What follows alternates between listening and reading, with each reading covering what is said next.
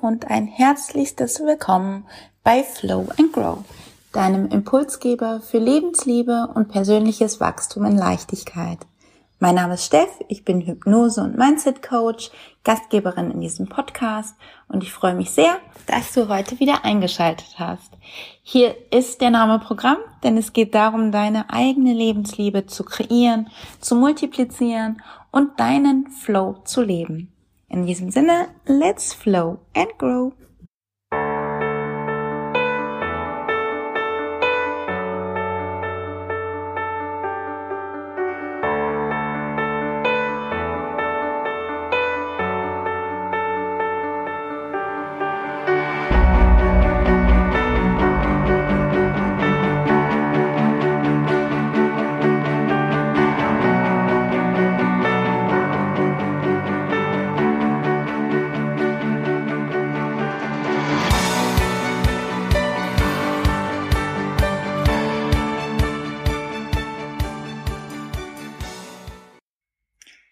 Der Podcast heißt Flow and Grow, dein Podcast für Lebensliebe und Leichtigkeit.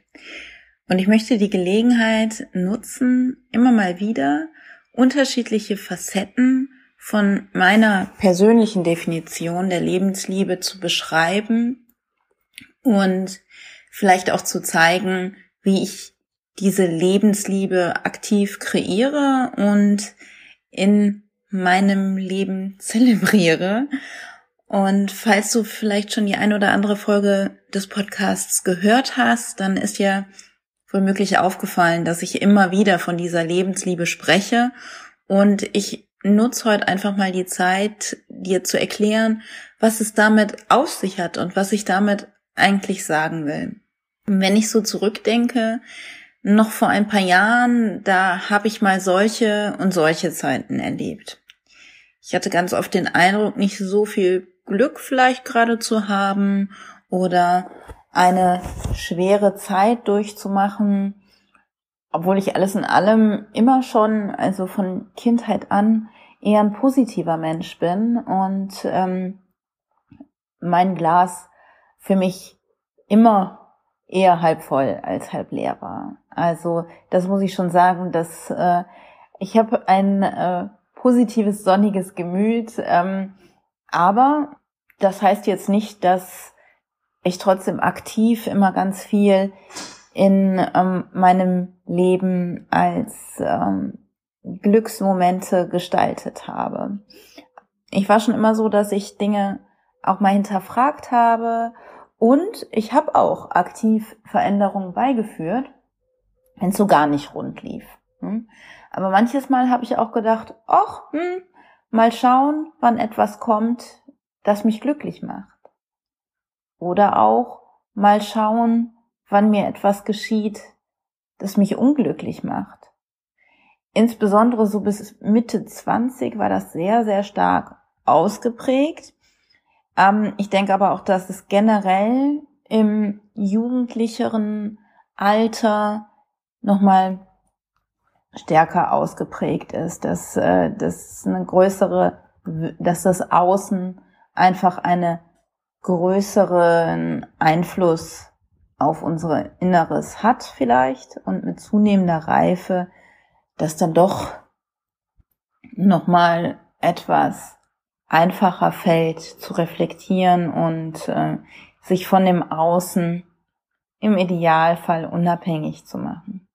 Aber gut, also so war es halt auch bei mir.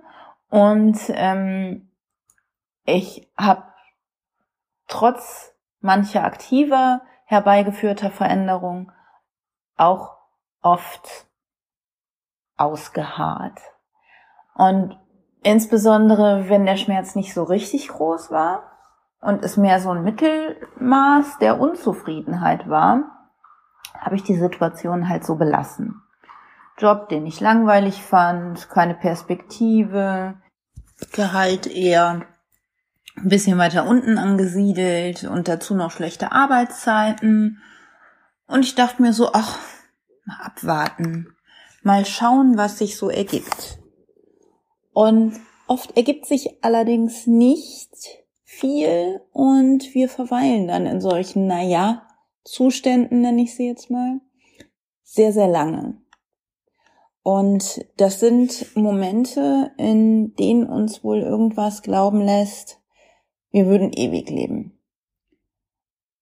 Viele Veränderungen in unserem Leben entstehen nur, weil es unerträglich geworden ist und weil der Schmerz zu groß ist. Aber unser Anspruch an unser Leben, der sollte so unbedingt höher sein. Es darf einfach nicht sein, dass du dein Leben damit verbringst, um letztlich auf den Tod zu warten. Denn wenn ich zum Beispiel Menschen mit Ende 30 darüber reden höre, dass ihr Alltag, ihr Job vielleicht insbesondere zwar nicht das Wahre ist, aber wenn sie mal in Rente sind, dann leben sie noch mal so richtig. Ja, und jetzt rate mal, das sind die Leute, die erleben ihre Rente oft erst gar nicht. Die sind so gefangen in ihren alltäglichen kleinen und großen Unzufriedenheiten und wohlmöglich getrieben von vermeintlichen Sicherheiten und sind der Ansicht, es habe keine langfristigen Auswirkungen. Aber natürlich hat es das. Diese Unzufriedenheit, diese fehlende Lebensliebe, diese fehlende Begeisterung für das, was du tagtäglich erlebst, das wird dir am Ende tatsächlich Lebenszeit nehmen. Und es ist immer deine eigene Verantwortung, dafür zu sorgen, dass du diese Frustration im Kleinen und im Großen verhinderst. Und meiner Ansicht nach ist es einfach deine Aufgabe, die Aufgabe von jedem Einzelnen, diesen regelmäßigen Check zu machen. Und wir alle kennen hoffentlich diese Momente, in denen wir vollkommen Begeisterung für unser Leben empfinden, in denen wir so richtig spüren, dass wir lebendig sind, in denen wir in unserem allerhöchsten Selbst sind und voller Liebe für das Leben. Allerdings sind es genau diese Momente, die ganz oft nur zufällig geschehen. Der besondere Urlaub, vielleicht ein, ein verliebter erster Kuss, der wunderbare Sonnenuntergang oder auch ähm, das überragende Gefühl, wenn du, wenn du eine Leistung erreicht hast, sei es jetzt sportlich oder, oder wie auch immer. Und ich möchte dich einfach dazu inspirieren und auf deinem Weg auch begleiten, genau solche Momente bewusst und ganz aktiv zu kreieren. Ein Leben zu führen, in das du dich jeden Tag neu verliebst und was dir den Atem raubt. Ein, ein Leben, für das du so dankbar bist, dass du abends nicht mehr einschlafen kannst und morgens aber auch keinen Wecker brauchst. Und ja, das gibt es. Und ich wünsche es mir, dass es auch für dich eine Selbstverständlichkeit wird, so ein Leben zu führen. Und im Übrigen spreche ich da jetzt überhaupt nicht davon, nie schlecht drauf zu sein. 0,0 Prozent. Ich spreche auch nicht davon, keine Krisen mehr zu erleben oder keine Hindernissen ausgesetzt zu sein. Es geht einfach darum, zu verstehen und wirklich zu leben, dass jeder Tag auch der letzte sein könnte. Nichts auf die lange Bank zu schieben, sondern für dein Glück aufzustehen. Ähm, ich habe in einem Großkonzern gearbeitet, viele, viele Jahre und das ist so eine Art Firma, die eher wie ein Amt ist als ein Start-up. Ähm, das meine ich jetzt so, also solange du da jetzt keine großen Firmengeheimnisse verkaufst, wird dich da auch keiner mehr rausschmeißen. Du sitzt also recht sicher auf deinem Sesselchen und ähm, dass diese vermeintliche Sicherheit verführerisch ist, das kann ich nachvollziehen. Das ging mir ja auch mal ähnlich. Ähm, die Tätigkeit ist vielleicht auch für den einen oder anderen nicht das Wahre gewesen, Firmenphilosophie vielleicht auch nicht, aber die Betriebsrente, auf die man, so ist zumindest der Plan, dann in 20 bis 40 Jahren zugreifen kann. Oder die vermeintliche nächste richtig große Abfindungswelle, die jetzt aber mal wirklich jeden Moment kommen sollte. Und ich habe da so Kollegen gehabt, die hatten jeden Tag auf so eine Situation gewartet. Tatsächlich hatte einer einen Countdown-Zähler, der war vielleicht 50 und er hatte einen Countdown-Zähler bis zum Renteneintritt. Kann man wohl per App haben. Und fast täglich wurde dann gesagt, wie, wie lang es noch ist, wann genau es soweit ist. Das fand ich immer so fürchterlich erschreckend, weil für mich bedeutet das einfach, ähm, dass sich diese Person ja auch wünscht, dass das Leben schnell vorbeigeht. Ne? Das ist ja ein Countdown, der mich auch dem Tod näher bringt. Und äh, da zu sitzen und zu warten, wann es denn endlich soweit ist, also, puh, das finde ich schon eine krasse Nummer. Und vielleicht findest du dieses Beispiel jetzt auch krass und kannst dir das für dich nicht vorstellen.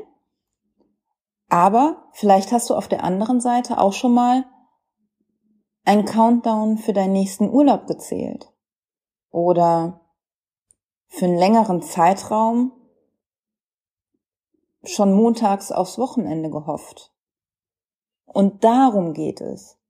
Es geht darum, festzustellen, wenn etwas nicht stimmig ist. Und nicht dazu bereit sein, dafür Lebenszeit zu opfern. Es geht darum, hinzugucken, da auch keine faulen Kompromisse zu machen. Ich spreche nicht davon, dass, dass jemand sagt, oh, also das Studium, das lasse ich jetzt lieber, äh, weil also diese Lebenszeit, die bringt mir jetzt gar nichts. Das ich meine, gut, ne, man muss jetzt auch nicht zwanghaft jedes Studium zu Ende führen, nur weil man es mal begonnen hat. Aber ich spreche nicht davon, dass man nicht auch mal in sauren Apfel beißen muss. Sehr wohl, sehr, sehr wohl. Aber wir dürfen nicht dazu bereit sein, unser Leben zu verprassen und zu sagen am Ende, ach, nee, das war jetzt eigentlich, war das nicht so. Ich hätte mal besser so und so gemacht. Das, das ist es einfach, was nicht sein darf. Mm. Es geht darum, wirklich dafür auch einzustehen. Mm. Ganz oft denke ich mir, meine Güte, äh, habe ich ein Glück, als Mensch geboren zu sein? Ich hätte ja theoretisch auch ein Löwenzahn werden können oder vielleicht ein Regenwurm. Und das wäre vielleicht sogar auch schön gewesen, aber dennoch empfinde ich es als ganz, ganz schön großes Glück, dass es in meinem Fall jetzt anders war und dass ich jetzt diese menschliche Erfahrung machen kann.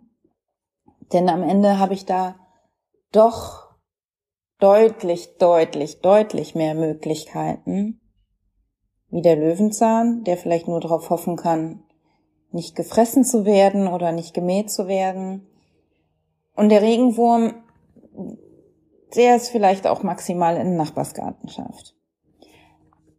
Und diese Möglichkeiten zu dieser Zeit, in der wir jetzt ja auch leben, in diesem absoluten Privileg, das auszukosten, das empfinde ich auch als meine Verantwortung. Die Möglichkeit, so viel zu erschaffen, aktiv zu verändern, die Wahl zu haben, einen freien Willen zu haben, Herzensthemen zu haben, die, für die man brennt, mit denen man vielleicht auch was bewegen kann, da dann auch für aufzustehen, das halte ich auch ein Stück für meine Verantwortung.